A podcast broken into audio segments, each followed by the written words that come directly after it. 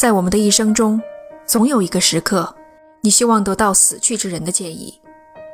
这句话乍一听是在吓唬人，但细想，人人都有需要听取建议的时候，尤其是那些比我们格局更高、见识更广的人所提出的建议。要说洞悉过去、预知未来，谁比得上用局外人的眼光看待这个世界的王者呢？在我国的民间信仰与文学作品中，常见到鬼魂借托梦、现身等方式，对生者嘱咐交代如何经营人生、壮大家业等等。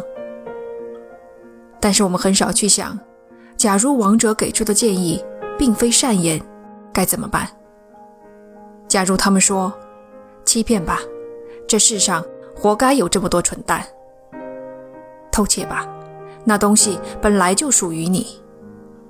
杀人吧，人总是要死的。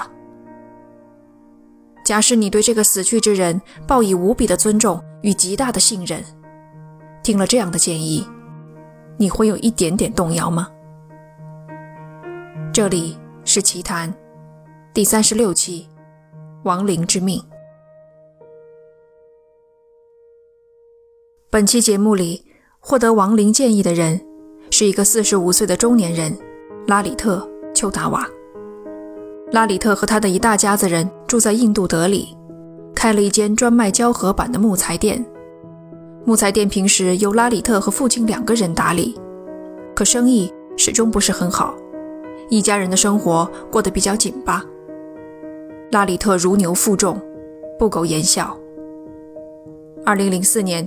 他更是遇上了人生中第一场大劫。几名歹徒抢劫了木材店，那天偏偏只有拉里特一个人在店里。歹徒们抢走了所有现金之后，让他趴在地上，推翻了旁边的木材堆。几百斤重的胶合板就这样直接砸在拉里特身上。歹徒接着浇油点火，等火势壮大，才扬长而去。奇迹般的，拉里特从底部钻了出来，没有葬身火海。经此一劫，他身心受到重创，失声了。木材店重新开张以后，拉里特只能通过纸和笔同客户交流。这样的日子一过就是三年。三年后，第二场大劫突然降临。拉里特的父亲因为一场疾病去世了。家人们根本没有心理准备。父亲是一家之主，定海神针一般的存在。毫不夸张地说，他一走，天都塌了。父亲死后，家人们请来祭司诵经。仪式进行到中途时，拉里特忽然从静坐的人群中站了起来，如同春天第一声惊雷一般，开始大声念咒。他的声音洪亮而沉郁。清晰而醇厚，像是打开了通往另一个世界的大门，声音经由他的身体传过来一样。家人们先是无比震惊，继而放声大哭，一拥而上抱住拉里特，叫道：“爸爸回来了！”据说，后天获得灵媒体质的人，通常都会经历重大的变故，使体质发生巨变。拉里特既没有阴阳眼。也没有超乎常人的第六感，但两场劫难彻底改变了他的人生，使他获得了与亡灵沟通的能力。从这一天起，拉里特正式成为了新的一家之主。邻居们问他，他的声音是怎么回来的？拉里特说，他做了个梦，梦中父亲命令他把自己供起来。这是拉里特唯一一次对外人讲述和父亲亡魂的联系。从那以后，相关的问题他一概不予回应。拉里特变了，人们注意到他经常对着一棵树祈祷，一坐就是几个小时，还开始喂养街头的流浪动物。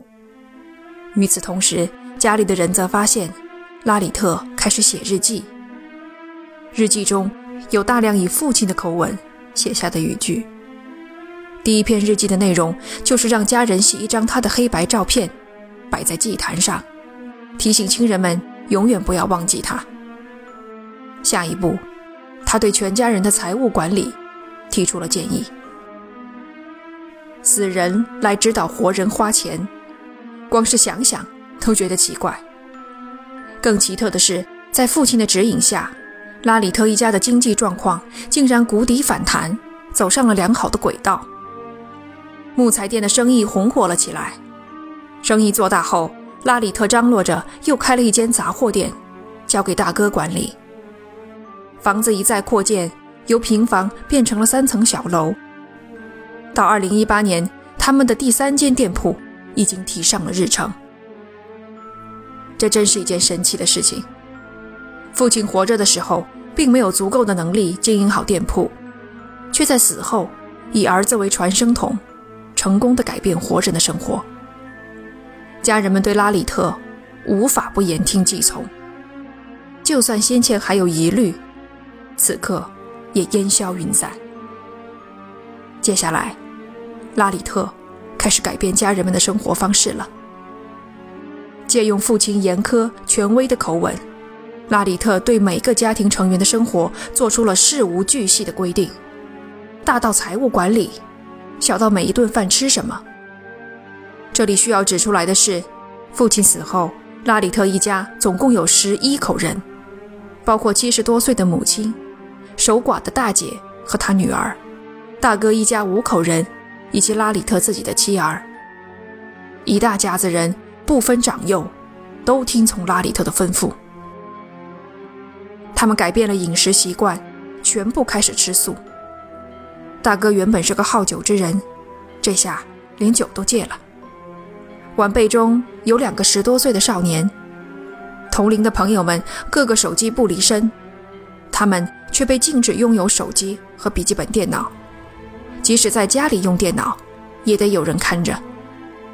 拉里特专门叮嘱二人的朋友，不要把手机借给他们。全面控制日常生活之后，拉里特着手。进一步操控家人们的宗教信仰。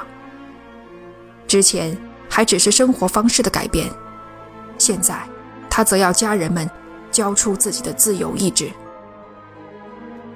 供奉死者的仪式成了每日例行。除此之外，每晚九点，所有人都必须回到家，坐在一起祈祷，时间从十五分钟到半个小时不等。仪式中，拉里特作为一家之主。坐在最前方。至于他们祈祷的内容，则是家庭秘密，从不对外人说起。只有一次，两个未成年的晚辈在一个邻居家里玩耍，快到点时，二人起身告辞。邻居问：“急着回去干嘛？”他们回答：“我们该去见爷爷了。”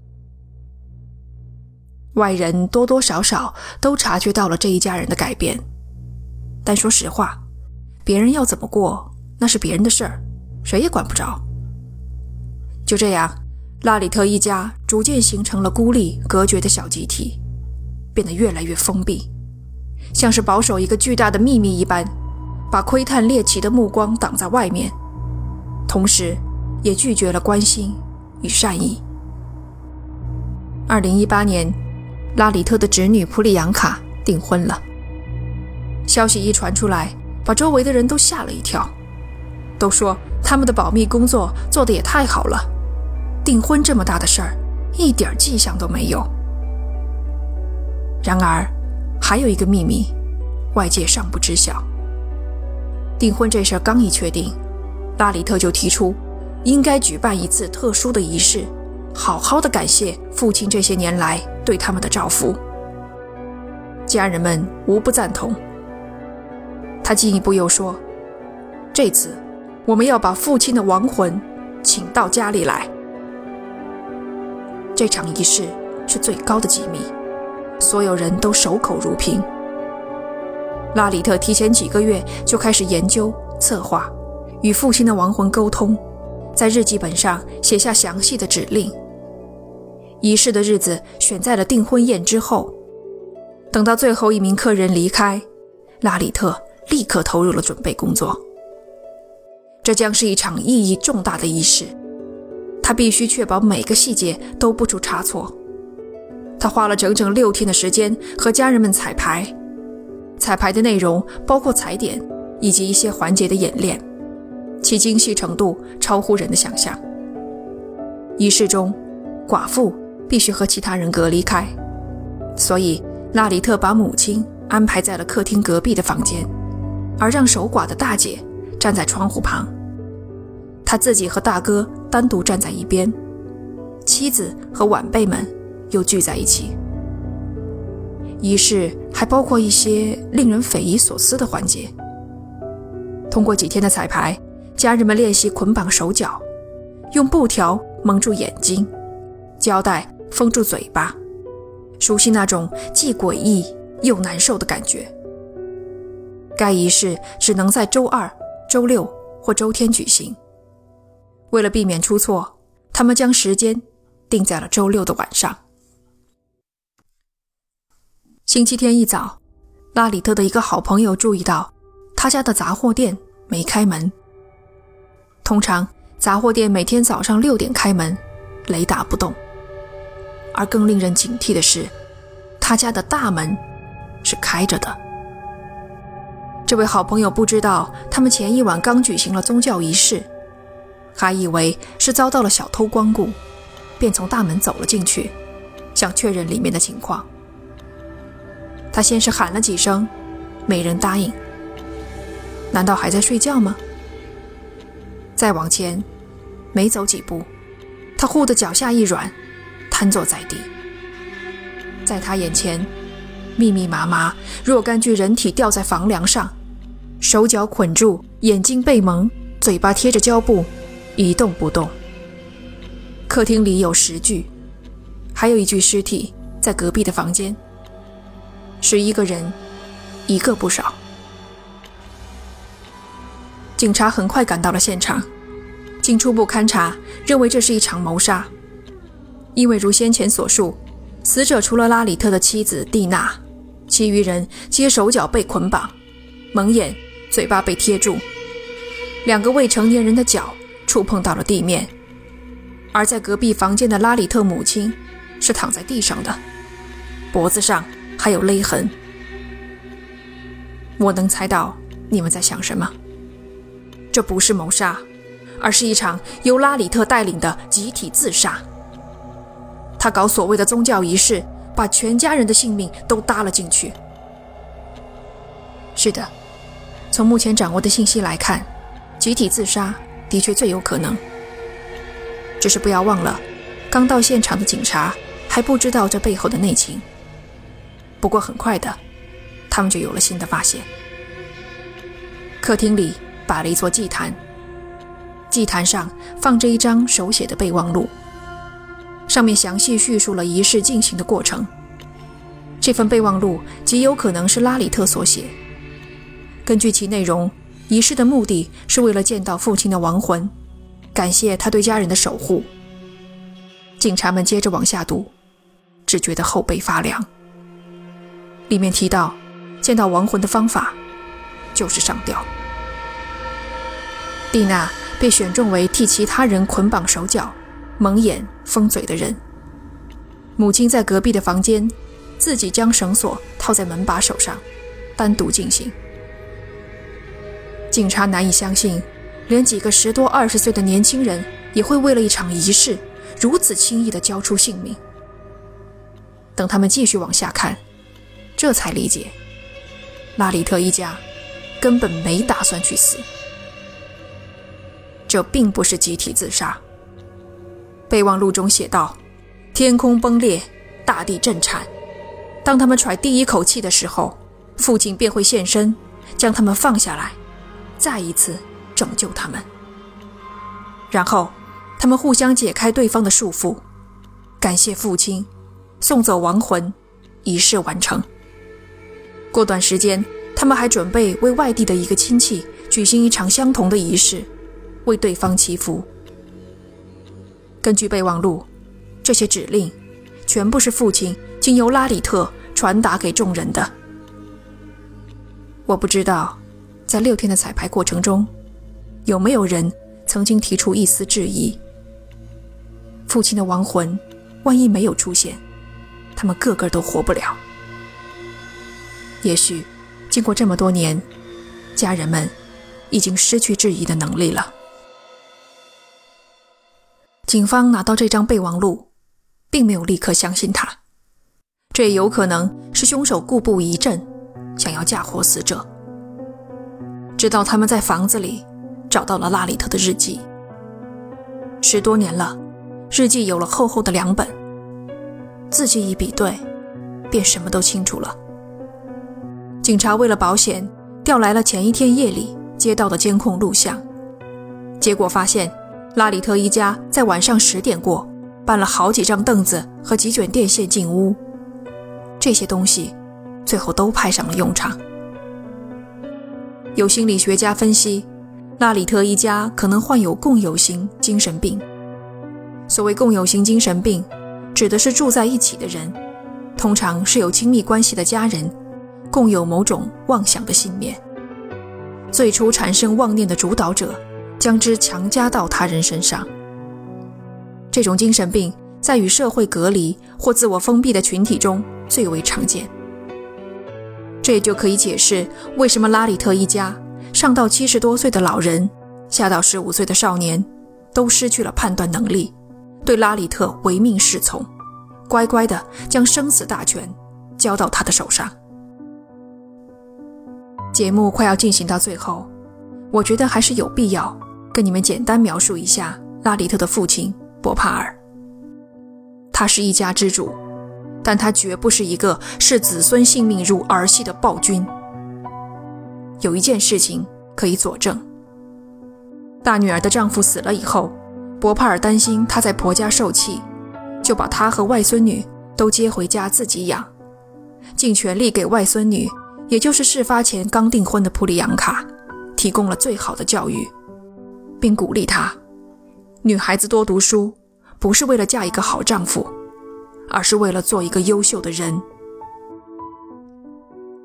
拉里特一家死后，他们居住的三层小楼里，寂静得令人窒息。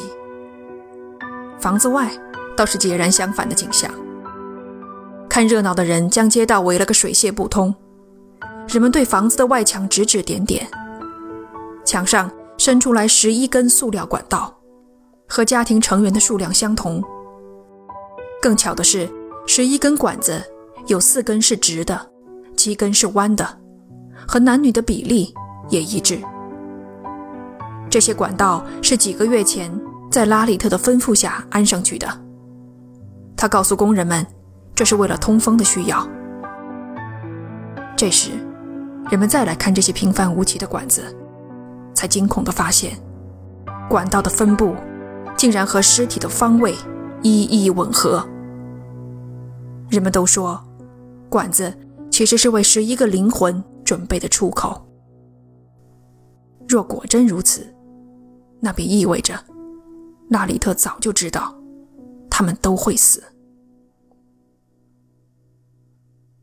这期节目我们讲的是奇人异事。如果你喜欢这一类型，欢迎收听专辑里的《阴谋之宴》。感谢你的收听，这里是奇谈，我们下期见。